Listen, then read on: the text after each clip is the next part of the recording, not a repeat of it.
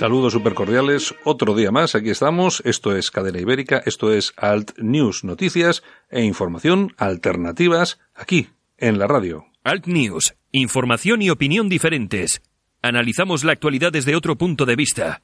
Escúchanos en Cadena Ibérica. ¿Busca servicios de conserjería para su comunidad? LVT Iberia pone a su disposición los mejores profesionales. Contrate nuestros servicios y nunca más tendrá que preocuparse por bajas, absentismo laboral, suplencias. Adaptamos nuestro presupuesto a sus necesidades. Llame ahora y pida su presupuesto sin compromiso en el 91 724 23 92 o hágalo cómodamente a través de nuestra página web www.lvtiberia.com. LVT Iberia, siempre seremos parte de la solución. Comenzamos en 30 segundos. Si le cuesta trabajo empezar el día, el aseo diario le supone un esfuerzo, le da miedo salir solo de casa, en San Camilo Ayuda a Domicilio le prestamos la ayuda que necesita. No deseche la idea sin conocer nuestros precios. Consúltelos en sancamilo.info y a través del teléfono 911-697-999. 911-697-999. Todo nuestro personal está capacitado y asegurado según legislación vigente. San Camilo ayuda a domicilio. Llame y déjenos echar una mano.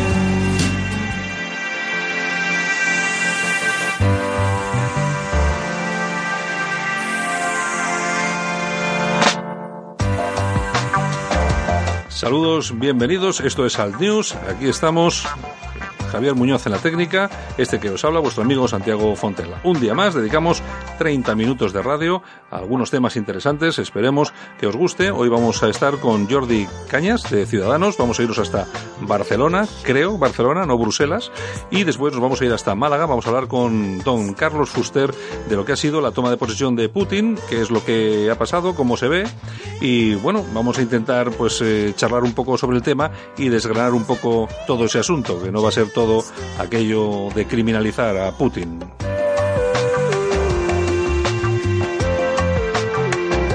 Ya sabes que puedes seguirnos a través de nuestra página web. Si no nos sigues en directo, puedes seguirnos allí con, los podcasts del programa, no solamente de este, sino de todos los que emite la cadena. Y también nos puedes eh, seguir en redes sociales con poner cadena ibérica. Inmediatamente el buscador te da las direcciones. También nuestro periódico de referencia en Internet, que es la Gaceta Europea, lagaceta.eu.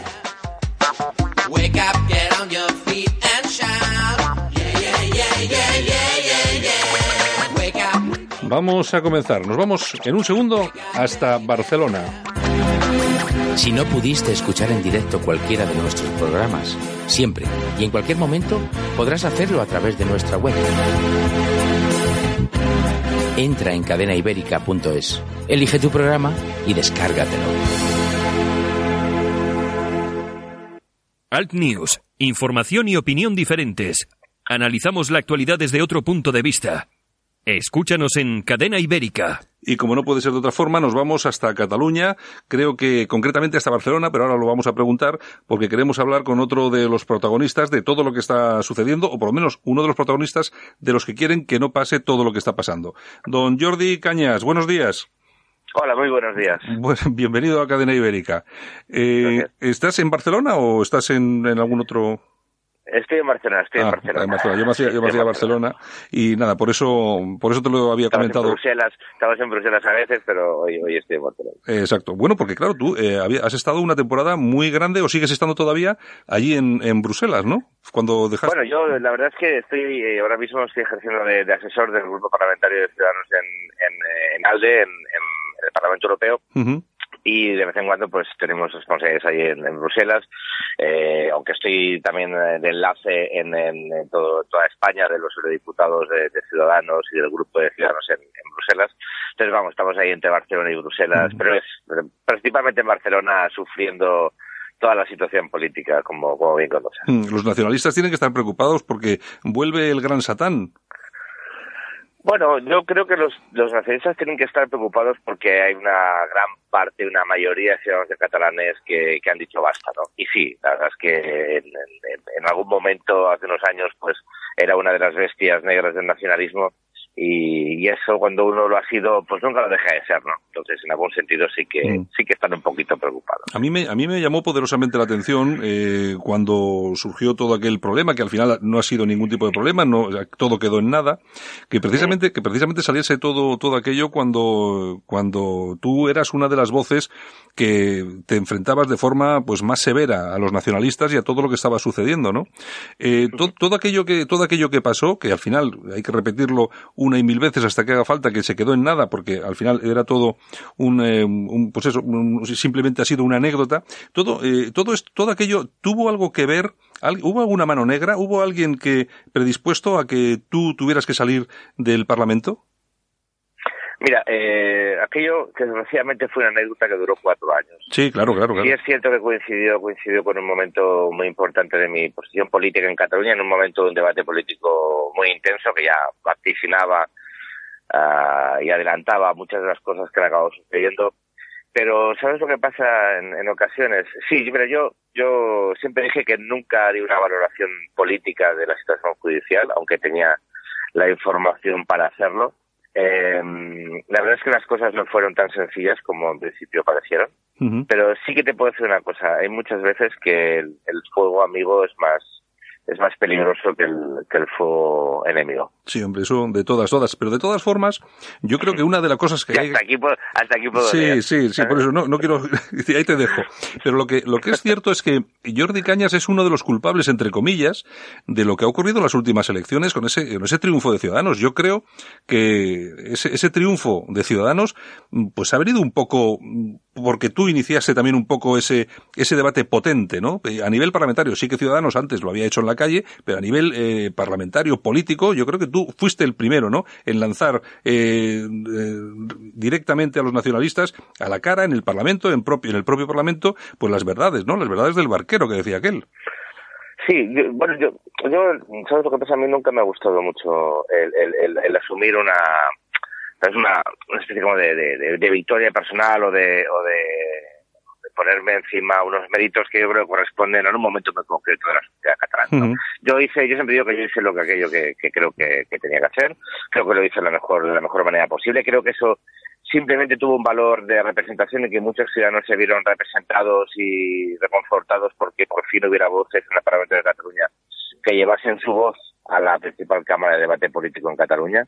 Yo creo que hice lo que tenía que hacer. Eh, y fuimos como un rompehielos que, que rompió el statu quo en la política catalana. En ese sentido sí que, sí que me, me alegro de haber colaborado para hacerlo, pero creo que por suerte el éxito y el triunfo, porque es un verdadero éxito, un verdadero triunfo el haber conseguido lo que hemos conseguido en Cataluña, es fruto eh, generalmente, ¿sabes?, de la gente de la gente más anónima, de aquella gente que no tiene la posibilidad de, ser conocida públicamente, esa gente que está a pie de calle, que en momentos muy difíciles ha sacrificado su tiempo y su esfuerzo eh, repartiendo propaganda e intentando convencer a sus a sus conciudadanos de que había una formación política que tenía una forma diferente de entender Cataluña. Entonces no, no me gusta hacer mío el mérito de muchos. Yo hice papel y, espero algún día volverlo a poder repetir. ¿no? Sí, eh, Jordi, eh, tú eh, os imaginabais desde, desde Ciudadanos, pero me imagino que como, como personas normales siempre mantenéis relaciones con otros partidos políticos, sobre todo constitucionalistas, ¿os imaginabais en algún, en algún momento vosotros u otros que la cuestión catalana, este gran problema entre comillas que se ha generado como, no sé, como por arte de magia, iba a llegar hasta donde está ahora mismo, a esta situación actual, que es patética? Sí, sí, y sí, y, y, no me gusta eh, parecer a aquellos, que decían, ya os lo dije, ¿no? Pero es que nosotros, en parte, Ciudadanos nació en 2006 avisando que esto podía pasar. Eh, desgraciadamente teníamos el síndrome aquel de Cassandra, ¿no? El, que teníamos el don de, de, la adivinación, pero nadie nos creía. Y, y sí, sí, sí que lo advertíamos, que podíamos llegar a esta situación. eh, desgraciadamente hemos llegado porque aquellos que nos tienen que haber escuchado y tienen que haber adoptado las medidas necesarias para evitarlo, no lo hicieron. Pero no lo hicieron hace años e incluso no lo hicieron hace meses cuando pudieron incluso cortarlo en el último momento. ¿no? Bueno, mm, muchas veces yo siempre digo que vivir en, el pasado, vivir de lo que pudo ser, pues está bien, pero nosotros queremos ser eh, como aquellos médicos que son capaces de prescribir e intentar eh, corregir las enfermedades presentes. ¿no? A mí ser forense y decir lo que se pudo hacer está bien, está bien para no olvidarlo, pero, pero nos queda por hacer mucho trabajo. ¿no? Si han llegado hasta donde dijimos que podrían llegar, han puesto a la situación catalana en una situación muy compleja y la situación de la, conjunta de la sociedad española. Pero bueno, pero estoy convencido de que le podemos, a pesar de todo, dar la vuelta. Hmm. El, si tú crees que esta situación eh, sería diferente si el artículo 155 se hubiera aplicado de otra forma, es decir, quizá un poco eh, más severa, por decirlo de alguna forma. Yo siempre he dicho que el 155 no tendría que haberse llegado a aplicar. ¿eh? Em, para empezar. Yo creo que había instrumentos suficientes a nivel político y jurídico como para que un gobierno que desde hace años esté cumpliendo con la legalidad hubiera sido o cesado o procesado con anterioridad. eh, y el 155 de haber llegado a tenerse que aplicar, se haber empezado a aplicar sin duda, sin duda, sin duda, a partir del 6-7 de septiembre del año pasado. Es decir, cuando en el Parlamento de Cataluña se, se derogó eh, de facto eh, y de jure la Constitución y el Estatuto, y hubo un gobierno que sobre esos fundamentos jurídicos convocó un referéndum ilegal dando por derogada la Constitución y el Estatuto. En ese momento, fíjate, antes del 1 de octubre, la segunda semana de septiembre de 2017, este, eh, cesado el gobierno entero, haber sido detenido en su totalidad y haberse intervenido la comunidad autónoma. Seguramente no hubiera todo pasado pasó el 1 de octubre y nos hubiéramos evitado muchas muchas situaciones que han estado bordeando eh, un auténtico conflicto civil. Es, decir, que tú, eh, es decir eh, Jordi, es decir, que tú hubieras visto con buenos ojos una intervención directa del Estado de la comunidad y sin llegar al tema del 155. Hubiera sido más efectivo judicialmente, oye, cuando yo es que, es que yo, de verdad, yo como ciudadano, yo creo que los ciudadanos que nos escuchan saben que cuando vulneran la ley, eh, automáticamente o son sancionados o son eh, creados, ¿no? Es que este gobierno, gobierno lleva años. Es que esto no es una cosa de hace meses, lleva años vulnerando la ley, incumpliéndola voluntariamente, prevaricando voluntariamente, sistemáticamente desobedeciendo dictámenes de los diferentes tribunales. De verdad, yo yo puedo entender que, que, hay una situación política, que hay un contexto político donde es cierto que las decisiones políticas tienen un coste. Pero oye, cuando los ciudadanos eh, votan a un gobierno, un gobierno de España, es para, como, como, mi, como, como una cosa esencial, que sea un garante del cumplimiento de la Constitución. Eso está claro. Sí, sí. ¿Verdad? Pues eh, eh, eh si hay un gobierno autónomo que decididamente vulnera la ley hay un gobierno de España que tiene la obligación de hacerlo cumplir, como la hace cumplir a cualquier ciudadano. Oye, yo siempre digo, o sea, los políticos no, tienen, no tienen o no tenemos ningún privilegio por encima de cualquier ciudadano. Ninguno, al revés. Tenemos el doble de obligaciones y el doble de responsabilidades. No puede ser que se tolere permanentemente una administración que decide suspender eh, los derechos constitucionales de una parte de los ciudadanos de España en su territorio. Entonces, claro que se podía haber hecho antes. Pero llegado el momento, el 155 es un artículo constitucional para, eh, para evitar que una parte del territorio nacional vea en estado de suspenso la Constitución, mis derechos como ciudadano. Pero eso, evidentemente, se tiene que haber producido mucho antes del 1 de octubre. La cuestión, la cuestión, eh, la cuestión es que ahora estamos como estamos. Entre otras cosas, tenemos a Puigdemont en, en Alemania, tenemos a eh, consejeros eh, pululando por toda Europa. Eh, en el propio Parlamento, pues eh, no sé, unos días nos hablan de un candidato, al día siguiente de otro. Es decir, nos pasa, nos, esto nos parece un poco como una especie de circo. Y la cuestión, la, la pregunta que me imagino que serán todos los españoles, ¿y esto cuándo se va a acabar?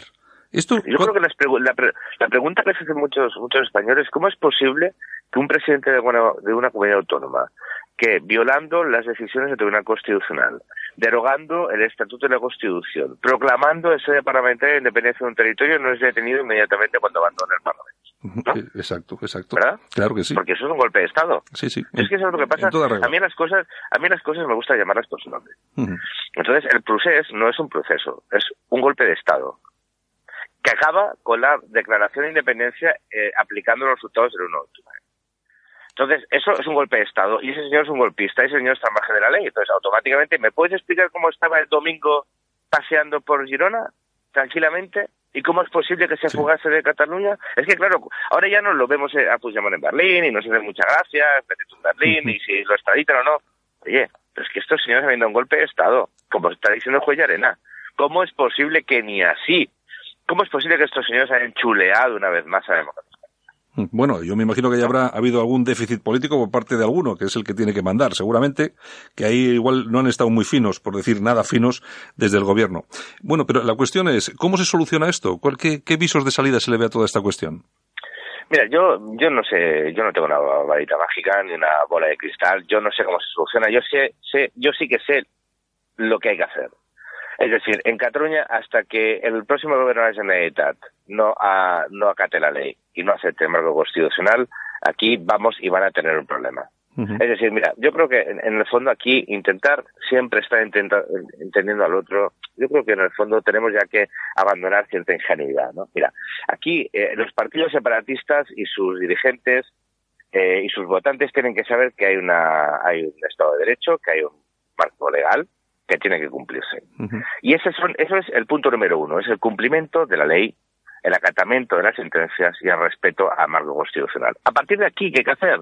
Pues política, pero en Cataluña, como en el País Vasco, como en La Rioja, como en Extremadura, como en Andalucía, política, que hay problemas políticos, obviamente, que pueden ser resueltos, seguramente con, con, con diálogo y voluntad de acuerdo. Ah, difícilmente uno puede llegar a acuerdos cuando hay formaciones políticas, y yo te voy a poner un ejemplo, cuyo el principal dirigente ahora mismo que no está procesado, que es el Sartadi, por parte del PDCAT o de Junts per Cat, Junts per Catalunya, el partido de Puigdemont, no saluda a la, a la, a la candidata que ha ganado las elecciones en Cataluña, que es Inés Armas. Es decir, no saluda y cree que no es conveniente cruzarse el saludo con el representante de casi un millón cien mil catalanes. Sí, sí. O sea, ¿tú sinceramente crees que yo me voy a estar planteando hipótesis de resolución de un problema, eh, de un problema eh, que tiene evidentemente una vertiente política, con partidos políticos que se niegan ni siquiera a reconocer al adversario político, es decir, a una parte de su ciudadanía.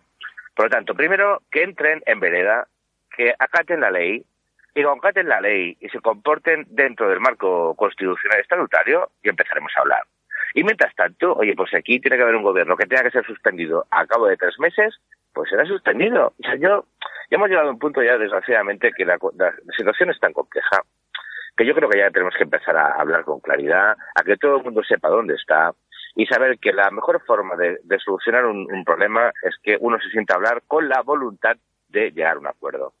Ah, si algunos creen que llegar a un acuerdo es aceptar lo que ellos proponen y si no, no hay acuerdo, pues no hay ningún problema. Lo tenemos claro y te puedo asegurar que desde Ciudadanos tenemos muy claro lo que hay que hacer, que es trabajar, seguir adelante, pero desde luego no ceder ni un milímetro a aquellos que han decidido vulnerar la ley. Muy bien. Pues y para acabar, una sola pregunta. Eh, os, eh, ¿Os veis o te ves eh, a Ciudadanos gobernando? en España, yo a Ciudadanos, seguro. Sí, sí, no tengo ninguna duda. Yo creo que el año 2019 será el año que Ciudadanos entrará en el gobierno de España. Bueno, pues ya, ya, veremos, que el tiempo, el tiempo pasa volando. Jordi Cañas, muchas gracias y un abrazo muy fuerte. Muchas gracias y un fuerte abrazo. Hasta luego. Alt News, información y opinión diferentes. Analizamos la actualidad desde otro punto de vista. Escúchanos en Cadena Ibérica. Y desde Cataluña, desde Barcelona, en este caso que hemos estado con Jordi Cañas, vámonos hasta Andalucía, en este caso nos vamos hasta Málaga, porque allí tenemos a nuestro amigo y colaborador habitual, Carlos Fuster. Buenos días, Carlos. Buenos días, ¿qué tal, Santiago? Pues aquí estamos, eh, estamos eh, charlando un poco de la actualidad y bueno, uno de los temas de actualidad eh, ha sido la toma de posesión de Putin, otra vez, de nuevo, como presidente de la Federación Rusa. Ha traído un montón de críticas, me imagino que también generadas por los de siempre, porque aquí todo, todo, todos los países son democracias, excepto cuando no gana el que uno quiere. Entonces, claro, aquí parece ser, parece ser que tenemos a Rusia como es una dictadura y una cosa rarísima, ¿no?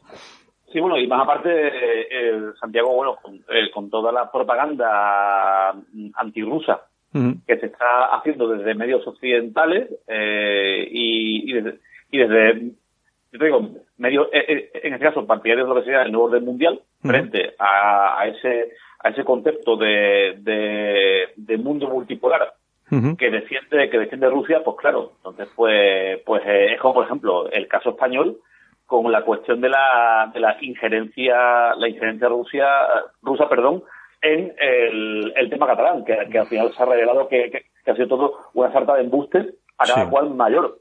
Sí, lo que pasa es que yo creo que en este país estamos acostumbrados ya al tema de las palabras policía, esto de eres facha, eres racista, xenófobo, y hemos, y hemos querido, o han querido, eh, introducir una nueva eh, palabra policía que es esta de eres prorruso, o eres, yo que sé, una cosa así, ¿no? Sí, exactamente.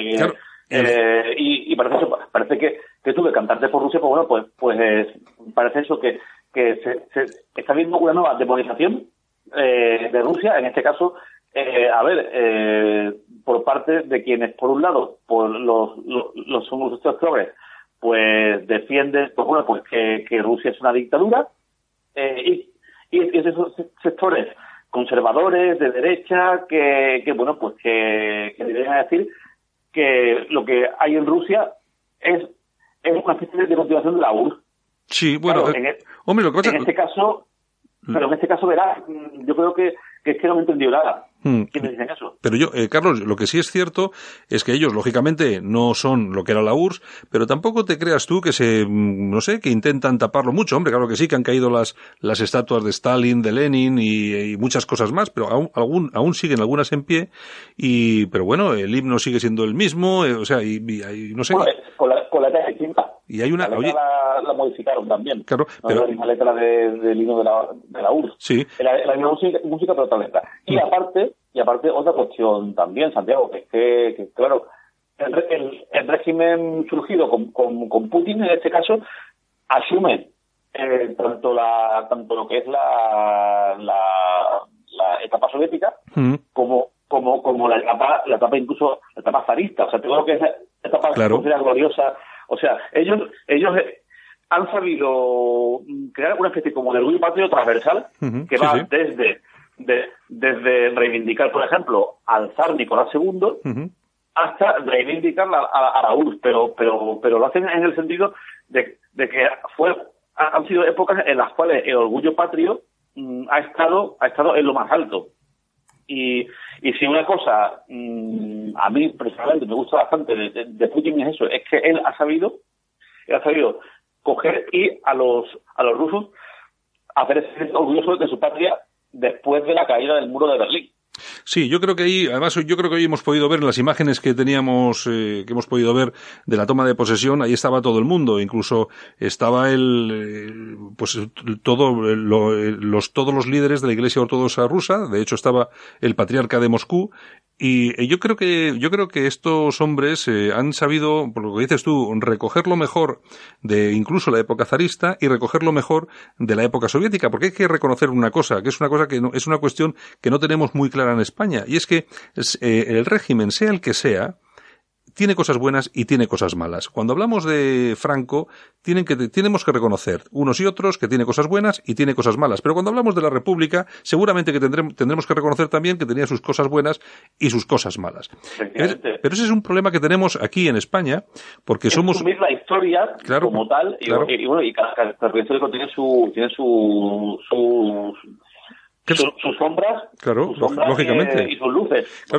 aquí somos, aquí somos, aquí somos muy cainitas, eh, Carlos. Entonces no podemos permitir ese tipo de cosas. Y, la cuestión, yo que yo que soy un, firme defensor de la libertad, del, del, del discurso de libertad, de poder decir lo que quieras, de, de poder pensar como te dé la gana. Eh, lo cierto es que yo a un tío que me viene y me habla de la República, y me habla muy bien, pues yo lo respeto. Otra cosa es que tengamos un debate, vamos a ver quién tiene razón o quién no. Pero lo que es impensable ahora mismo en España es que se hable de Franco como se habla en Rusia de la Unión Soviética, en los términos en los que se habla, en los que se respeta y por supuesto en los que en los que se se, se honra no solamente ya no te digo nada en el caso de la Segunda Guerra Mundial, por supuesto, pero de la época zarista en los que se, honra eh, a los a los blancos y a los otros, es decir, a todos, porque todos fueron eh, aquello era una guerra civil y entonces que es lo más lógicamente otro escenario diferente, pero es lo que pasó en España, ¿no? Que entre hermanos pues eh, a cuchillo, ¿no? Como decía aquel. Pero bueno, pero es un, yo creo que Putin lo, lo está sabiendo hacer muy bien y yo creo que es un poco la clave del éxito, porque claro, hay que tener en cuenta el escenario que se abre en Rusia, porque claro, es muy difícil de entender la ley, eh, la ley electoral. Sí, es muy complicada. Es muy complicada. Tú fíjate que el, eh, Rusia, es el país más extenso del mundo. Tiene más de 17 millones eh, de metros, de kilómetros cuadrados.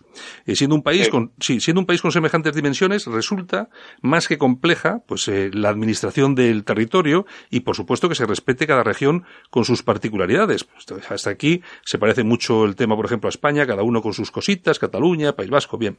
Lo que han hecho allí, para solucionar este problema, en la Federación de Rusia, ya se ha optado por un sistema federal, que es un poco lo que estaba comentando Pedro Sánchez y compañía, lo que pasa que, bueno, es un tema eh, federal con gran variedad de sujetos políticos. Vamos a ver. La federación se compone, la federación rusa se compone de 21 repúblicas, 22 si se tiene en cuenta la República de Crimea, gozan de un alto grado de independencia y tienen todas ellas una constitución propia. Otro tipo de sujeto político ruso son los que se conocen allí como los krais, un total de nueve regiones que se podrían asimilar a las históricas marcas hispánicas y, aunque jurídicamente tienen el mismo estatus, los oblats se diferencian de los krais en su número, que son 46, y en su menor tamaño. Es decir, ya tenemos tres componentes diferentes. Se les podría considerar, lo que aquí hablamos en España, provincias, y se asocian a territorios más pequeños y poblados de los krais o los otros tipos de entidades territoriales. En la Federación de Rusia hay también otras cuatro circunscripciones autónomas, caracterizadas porque tienen una baja densidad de población y son enormes. Eh, sobre todo porque se ubican en la zona norte del país. Ya sabes, estamos hablando de, de, ahí hay más nieve y más hielo que cualquier otra cosa.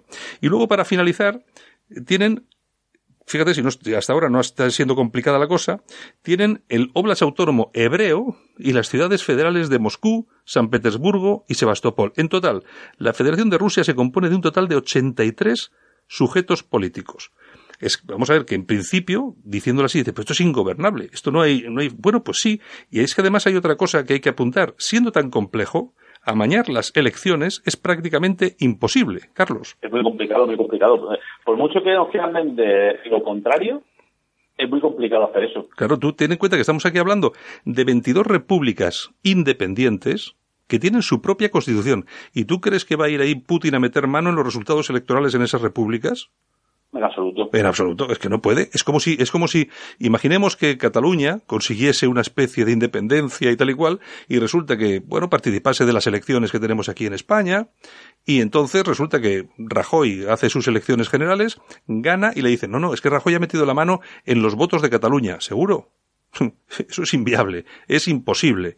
O sea que todas las acusaciones que están lanzando sobre Putin, yo me imagino que lo que pasa es que la, gente pues está rabiosa de ver a alguien que tiene una estructura mental como la de Putin y la de Medvedev, no olvidemos a Medvedev, y que tiene, una estructura que, va a ser primer ministro de nuevo con, Putin. Exactamente, lo ha vuelto a proponer hoy, pero no olvidemos que lo que la estructura mental es la de imperio y es la de es la de hacer grande un, un no un país sino sino un, enorme territorio si no sería dificilísimo de gobernar.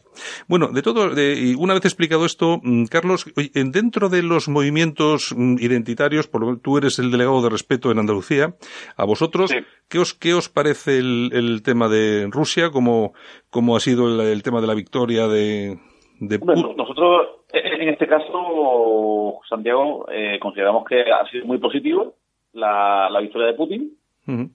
Por eso, por, precisamente por esa defensa de, ese mundo multipolar y también por la defensa de la soberanía, de la soberanía nacional y de, cierta oposición hacia la globalización. Ya. Yo, de todas formas, aquí había un comentario hace tiempo que decían, bueno, es que de Rusia puede llegar dinero para algún partido político que sea. Esto es imposible, no va a llegar ni un duro. De hecho, a Marine Le Pen lo único que han hecho es hacerle un, es darle la posibilidad de un crédito que me, parece que fueron de, de 30 millones de euros, una cosa así, que tiene que devolver, que tiene que devolver religiosamente. Estaban, eh, últimamente, estaban con grandes problemas para, para, para devolver el crédito y pesaba por ahí alguna, ya algún peligro de embargo. Claro, es que eh, aquí yo lo que digo, eh, Carlos, es que aquí nadie regala nada. Yo me acuerdo que hace, muchos años, pues igual sí que había un tráfico económico de Europa hacia los partidos emergentes democráticos de la época posfranquista, etcétera. Bueno, sí podría haber porque ahí había unos intereses que eran otros, que era convertir un país como el nuestro, pues pasar de, de lo que era el periodo eh, franquista a lo que era una, bueno, una democracia liberal, vamos a llamarlo así de alguna forma, y entonces sí que habría intereses y personas muy interesadas en que eso sucediese y que, y que podrían poner en marcha ese flujo económico para generar eh, el avance de esos partidos, como la UCD, el partido, bueno, un montón de ellos. Ahora, ¿tú crees de verdad entre nosotros que desde Rusia puede llegar dinero, por ejemplo, para eh, financiar un partido como respeto? Además que sería, vamos a ver, no digo yo que llegue el dinero, porque eso es ilegal, pero sí de alguna forma un apoyo económico, igual que han recibido los demás, que aquí no nos vamos a engañar, que esto no es, no nos estamos inventando nada. Pero ese apoyo podría llegar de Rusia. Yo, a mí me da que no, eh, Carlos, no sé cómo lo ves tú. A ver, yo, yo considero que, que si surge algo en España va a ser va a ser por, por los medios que tengamos aquí en España, o sea, no por, no en este caso por eh, por ningún tipo de financiación externa. Mm, y es que yo creo que no. Vamos a ver, es que yo creo que el. O sea, todo eso son, son, son quimeras, o sea, a todos nos gustaría que, bueno, pues que viniese alguien y, y, eh, y, y, nos pusiese dinero por delante. Pero, mm. pero a ver, yo considero que, que la única forma en que tú puedes lograr una financiación es, eso, es hacer cosas, es hacer cosas y, y, y haciendo cosas y creando una estructura es como tú puedes eh, atraer gente que, pueda que pueda financiar tu proyecto político. Sí. yo, me, que, yo, me, acuerdo. evidentemente tú no puedes tampoco coger y estar a expensas que te van a financiar de fuera de una mm. historia. Aparte, por supuesto, claro, está también la cuestión, la cuestión de, de, la, de los problemas legales que podría mm. conllevar ello. Sí, bueno, claro, pero lógicamente hay que hablar de el planteamiento de la financiación, claro, no en plante, no en, no en forma de toma el dinero, un sobre con dinero, claro, no, claro, pues no, no, no, eh, de, de, de, otra manera, pero, pero que ya te digo, yo, más que pensar en eso, yo, yo estoy de opinión de que hay que hacer, hay que hacer un trabajo dormidita, poquito a poco, y ir, ir haciendo, ir haciendo y hacer resultados, pero que, por supuesto, no eh, sentarse a esperar que, que venga Rusia o, o, quien sea, quien sea. a que financie, pues absurdo. Es absurdo. Bueno, mm. yo creo sea Putin o ya sea yo qué sé, pues los iraníes, por ejemplo. Pongamos un caso. Bueno, oye, ya llevan a, ya llevan a este, a, al Pablo Iglesias. Bueno, y ahí le han dado cancha y tal. yo siempre, yo siempre, yo siempre lo digo. El, el tío ha recibido dinero de Venezuela y no ha pasado nada. El tío recibe dinero y medios desde Irán y no pasa nada. Bueno, imagínate que hacia aquí, aquí se, se dice eso de de que un partido eh, identitario pues fue financiado por, por, alguna potencia. Claro, mm, claro. Pero es que, claro, tú fíjate, es que la, pero, es que la, pero es que la diferencia es la transparencia, porque tú cuando dices, oye, es que a Marine Le Pen, al Frente Nacional, le financia Rusia. No, eso es mentira. Un banco, un banco ruso le ha dado un crédito que tiene que devolver religiosamente como todos los, como todos los créditos hay que pagarlos, porque si no te embargan el piso. Eh, y entonces, claro, pero otra... Vamos a ver, que después hay una buena relación, pues, por ejemplo, ahí están las fotografías, están las reuniones, o sea, que, que haya una buena relación, por ejemplo, entre, entre partidos como el Frente Nacional o la IGA, de Salvini, por ejemplo, con, con, con, con, Rusia Unida o, o, o, también el FPO, pues a ver, es evidente que, que hay, hay, hay esa, esa, buena relación con el partido de Putin.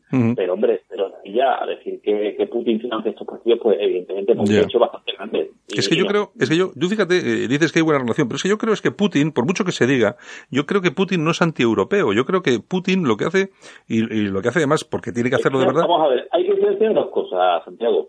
Una cosa es la Unión Europea. Efectivamente. Que, que, es, que es un ente es un ente político que tiene sus intereses, que tiene sus intereses antes que cualquier otro, está lógico, es lógico. Y, otra cosa es Europa, es Europa pues, pues, pues como, como civilización, como cultura, como identidad, es que son cosas distintas. Exacto. Aquí la cuestión está eh, en, que tal vez eh, o, dos opciones, o nos salimos de la Unión Europea o reformulamos la Unión Europea. O sea, en el sentido, o sea, y la reformación tiene, que ir en el sentido de que eh, los, las naciones de Europa recuperen eh, la soberanía que la Unión Europea les ha arrebatado. Pero es que, por ejemplo, vamos a ver, Carlos, es que Rusia está ahí mismo. ¿Por qué no existe una unanimidad, vamos a llamarlo de alguna forma, por eh, invitar a Rusia, por ejemplo, a pertenecer a la Unión Europea y digo más, incluso cambiándole el nombre, ¿eh? puede ser una unión pan, pan no sé qué. Pues eh, eh nosotros, por ejemplo, desde el respeto defendemos, defendemos precisamente lo que es el, el acercamiento, eh, el acercamiento a, a, Rusia. Claro, es que yo, lo, yo lo que no veo. Para, para, para, para crear otro modelo alternativo de la Europea al cual tenemos, tenemos ahora. Ya te digo que puede ser o una salida de la Unión Europea y crear otra cosa, o reformular reformular la, la Unión Europea, pero eh, cambiando totalmente el sentido que tiene ahora mismo. Claro, pero vamos a ver, yo creo que aquí lo que existe eh, yo creo que es un, miedo terrorífico a Rusia, pero no como, no como ente eh, político ni nada, sino como ente económico. Yo creo que si eh, mañana eh, desembarcase Rusia en una utópica Unión Europea o paneuropea o como lo queramos llamar y tal, resulta que se convertiría de hecho en el motor de ese, de ese, de ese proyecto. Y entonces Alemania, el Reino Unido, que ya no está, yo creo que hasta está bien que no esté, porque son así, pero bueno, Alemania, Francia, resulta que tendría que pasar a un segundo plano. Y yo creo que el, el problema viene de ahí. Y luego que eh, Estados Unidos, que mira que a mí Trump me cae bien, pero que Estados Unidos se empeñe en rodear Rusia con todas, eh, con, todos los, eh, todos los artilugios nuevos que inventa y ponerlos en las fronteras, pues lógicamente al final uno tiene que, decir. El problema de Trump, ¿sabes cuál es también, Santiago? Trump, el problema que tiene es que él se está, mm, él está, yo creo, ¿cómo te diría yo? Está un poco, mm, eh, cohibido prohibido por lo que sería el Estado Sí, vamos a ver. Él, él, él, claro, lo que tiene el problema es que cualquier cosa que haga de acercamiento le digan, ¿no ves? Claro, te está, te está, eh, te está amenazando con algo que tiene tuyo o, o, alguna cosa de estas, que yo creo que es lo que, que creo que es lo que, lo que ha separado, ha distanciado tanto a Trump de Putin, porque antes de, antes de las elecciones se llevaban francamente bien, que yo creo que es positivo, porque todo lo que sea evitar enfrentamientos y sobre todo entre dos potencias de ese calibre, pero bueno, ahora han vuelto otra vez ahí a ese frío glacial de, del, de, de, aquella época, ¿no? Pero bueno, en fin. Bueno, Carlos, oye, pues acabamos, se nos acaba el tiempo. Pues, pues y... gracias como siempre por, por contar conmigo y lo he dicho, pues, cualquier cosa que haga falta, pues ya sabéis. Pues venga, uh, un abrazo y nos vemos la semana que viene, ¿de acuerdo? Un abrazo para ti, Santiago. Venga, un abrazo, hasta luego.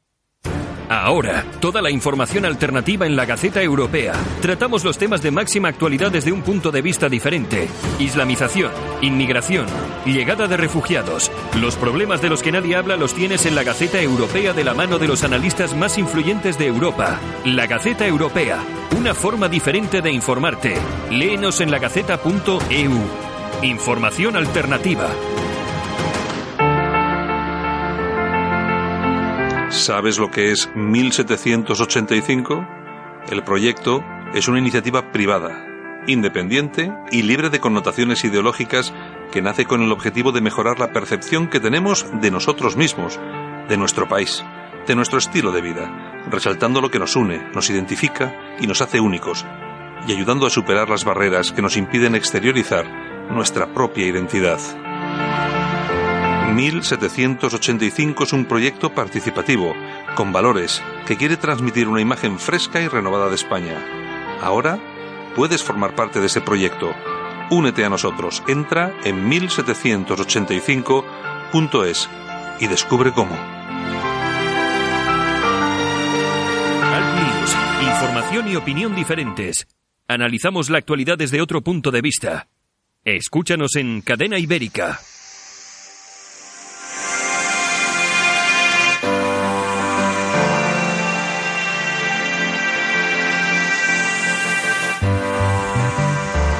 Ha llegado nuestro tiempo, aquí nos despedimos, 30 minutos de radio que hemos eh, realizado desde los estudios de cadena ibérica en el país vasco. Muchas gracias por habernos sintonizado, por habernos acompañado, por estar con nosotros. Os lo agradecemos enormemente. Sobre todo, sabemos que nos escucháis muchas personas en directo y también a través de todos los podcasts, porque luego los programas grabados también se cuelgan en redes sociales. Muchas gracias a todos, a todas, por supuesto también, eh, que nadie piense que nos olvidamos de unos o de otras. Y os esperamos aquí mañana. Está Javier Muñoz en la técnica, como siempre, y este que os habla, vuestro amigo Santiago Fontenla. Un fuerte abrazo muy, muy grande. Show.